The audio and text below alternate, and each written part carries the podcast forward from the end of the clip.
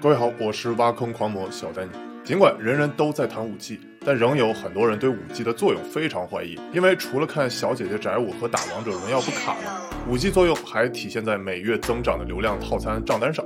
说实话，目前五 G 的应用场景确实很有限，而且价格很贵。理想丰满的同时，确实现实有骨感的一面。就像你发现人人吹捧的大腕明星，也会有打脸永动机的一面。大姐跟我的这个这个打赌是不是还要继续？尤其是对于老司机来说，他们对于五 G 时代在自动驾驶方面的应用就更加不屑一顾了。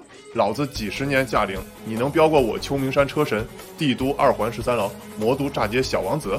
前两天我去了趟上海，发现上海荣威满地跑，最近还看到荣威搞了个 R 标五 G 电动车，我就跟你们一样对这玩意儿更加怀疑了。五 G 真的能代替老司机开车吗？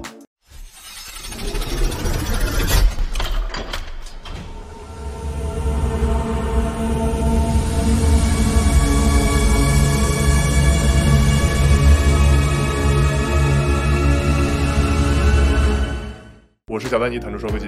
本集视频仍然遵循我的标准，随你反驳。先说结论啊，尽管目前武器仍然存在开头我所说的应用场景少、价格贵的问题，但绝不能低估未来五 G 的作用，尤其是五 G 在车的应用。能把握住机会的人才，都是面向未来的。这就像我在丹尼的上级奈飞老板 Reed Hastings，早在1997年就坚定认为流媒体视频是王道。虽然老司机飙车确实不能完全代替，但未来飙车很可能就像现在骑马一样，常规交通工具变为个人兴趣爱好。正如 Musk 那句经典名言：“这个以后等我再讲特斯拉时再详细聊吧。”你们感兴趣吗？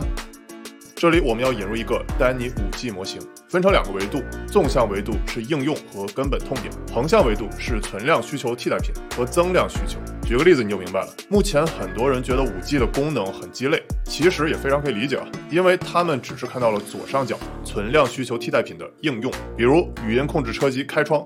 播放歌曲和导航，其实这些功能完全可以用手机替代，而且需求也不是那么迫切。深扒一步，根本痛点其实是减少干扰。其实大家更应该关注的是五 G 根本痛点有哪些增量需求，比如提高效率、减少意外和促进协同，在丹尼五 G 模型的右下角。更应该关注的是增量需求有哪些应用，在丹尼五 G 模型右上角。也就是我之后要讲的三点。先说第一点，提高效率。很多人都会有路怒症，开车都能开急眼啊。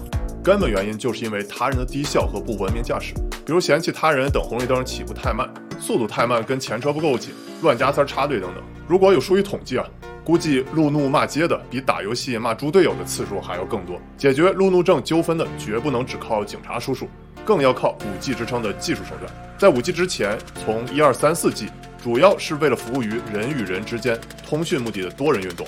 而五 G 呢，却是为了服务物与物和人与物之间的通信需求而生。也就是说，有了五 G，人类第一次将物联网提升到和人联网相同的级别。而车联网呢，一直被称为五 G 物联网的第一场景，因为车联网本身对通信网络有很高的要求啊，匹配了我在之前 Data 第九集华为时提到过的五 G 四大特点：高速度泛在网、低功耗、低时延。车联网的严苛要求，也是我们目前技术都无法完成的。毕竟开车这事儿涉及人命关天，一不小心进人亡啊不家破人亡，只能依靠五 G 这个老司机了。所以啊，车联网存在的真正价值，不只是远程帮你监控调教车辆各种参数，更不是给你自动调座椅、开空调啥的，这些都不是核心痛点。车的本质仍是交通工具，需要解决的痛点就是交通问题。而交通的核心痛点只有两个。城市内堵车堵到没朋友，城际交通成本高效率低，说白了就是平时上班堵成狗，回家过年爸妈急。解决这两个核心问题，才是五 G 时代车的增量需求。平时效率低啊，往往是因为意外太多，说白了就是动不动就出幺蛾子。尤其是对于极端环境来说，人为过失造成的意外会更多，比如雨雪天气、疲劳酒驾、不耐心的驾校师傅带出来的不靠谱的司机等等，都有可能发生意外。随着五 G 时代自动驾驶的介入。尽管现在自动驾驶看上去还是傻傻的呆萌，就是个铁憨憨，但机器的厉害之处就在于强大的学习迭代能力。自动驾驶的阿尔法狗很可能会比绝大多数人想象的更快出现。接着说第二点，提高舒适性。很多人会把五 G 时代提高车舒适性简单理解为帮你自动开窗户、调座椅、自动挂 P 档等等。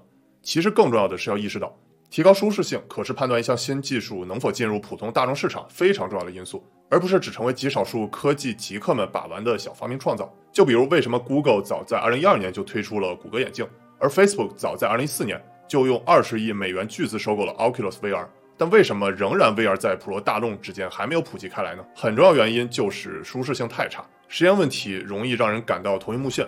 只有保证了基本的舒适性，才有可能吸引到更多开发者和用户参与到新技术的开拓。就像微信先把基本的收发信息功能让用户用爽了，再去开发朋友圈、微信支付、小程序等附加功能。这个等我 Dan Data 第十二集讲腾讯时再详细聊吧。你们感兴趣吗？类似的，尽管现在各大车企都在强调自己百公里加速有多牛逼，但其实啊，你百公里加速到底是三秒还是五秒？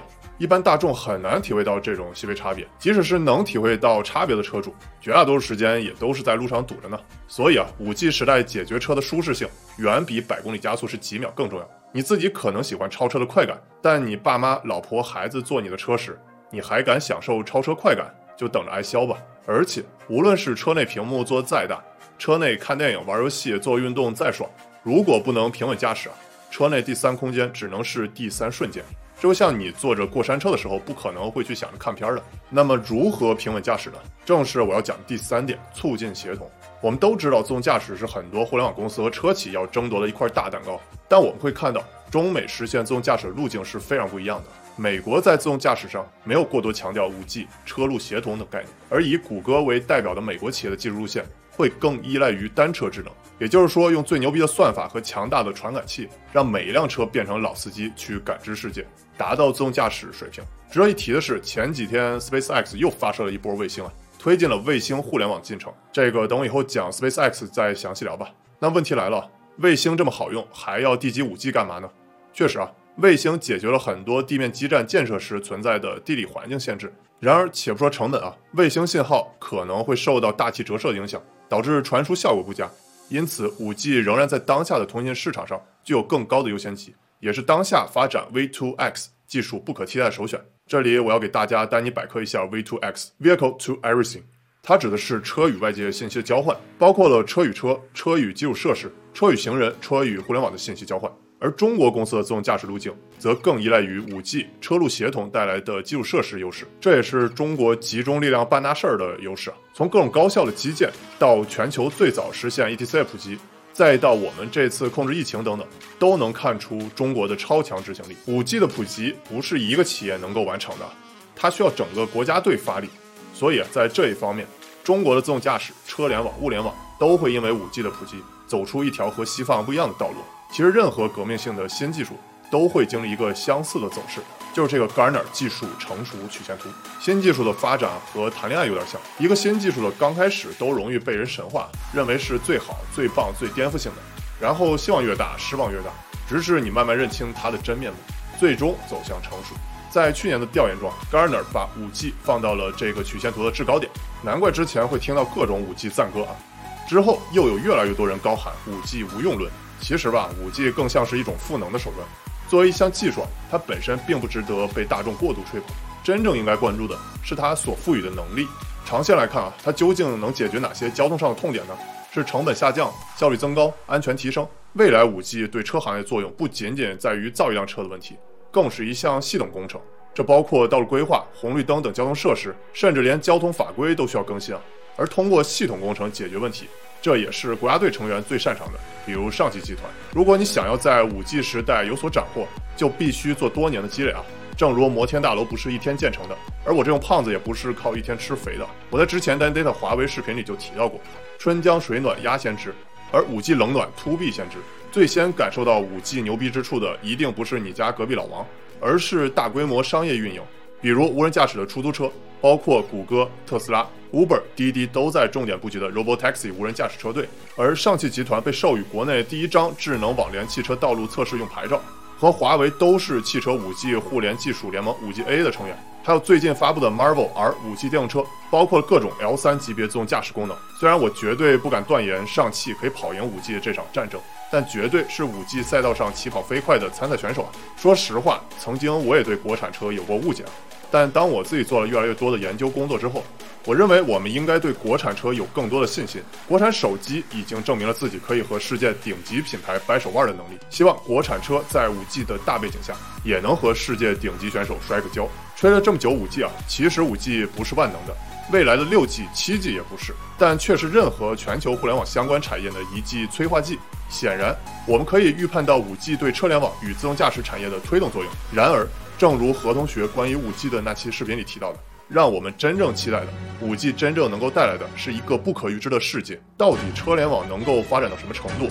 到底会有什么新兴产业的催生？我们都无从知晓。我只知道，有了 5G，我们大概不能再忽悠老板或老婆说，刚才信号不好，没听到你电话了。尽管大家都说，无论是 5G 通信技术的全面商用，还是 V2X 的落地，真正实现起来离我们还有一段距离啊！但我们要清楚的记得，Eric 在第二次机器革命所写：一年是一年，那是两百年前；一个月是一年，那是二十年前；一天是一年，那就是现在。现在各大车企都正在带领我们逐步打开未来这扇大门。正如我很喜欢尼古拉斯·赵斯啊不，尼格·洛庞蒂《数字化生存》中的一句话：遇见未来最好的办法就是把它创造出来。所以啊，今天我讲了这么多 5G 的已知可能的应用场景，其实应该最让人兴奋的是那些 5G 时代未知的应用场景。这也像极了爱情啊，真正的精彩在于你和爱人未来可能发生的美好。求各位单身狗观众不要刷你弟没了，下次一定。就像当年 3G、4G 时代刚出现时，大家只知道吃着火锅唱着歌。而现在是点着美团外卖，放着哔哩哔哩。正如日本著名建筑师安藤忠雄曾说：“要加倍使出全部的力量往前冲，不要回头。如此一来，你将可以看到原本看不到的世界。”而 5G 时代，尤其是对于 Generation Z 来说，请大胆放心的奔涌吧，后浪！最后，以我很欣赏的一句康奈尔大学口号作为结尾：不要告诉我世界是怎样的，告诉我如何创造世界。我是小丹尼，谈车说科技，Text Never Die，回见。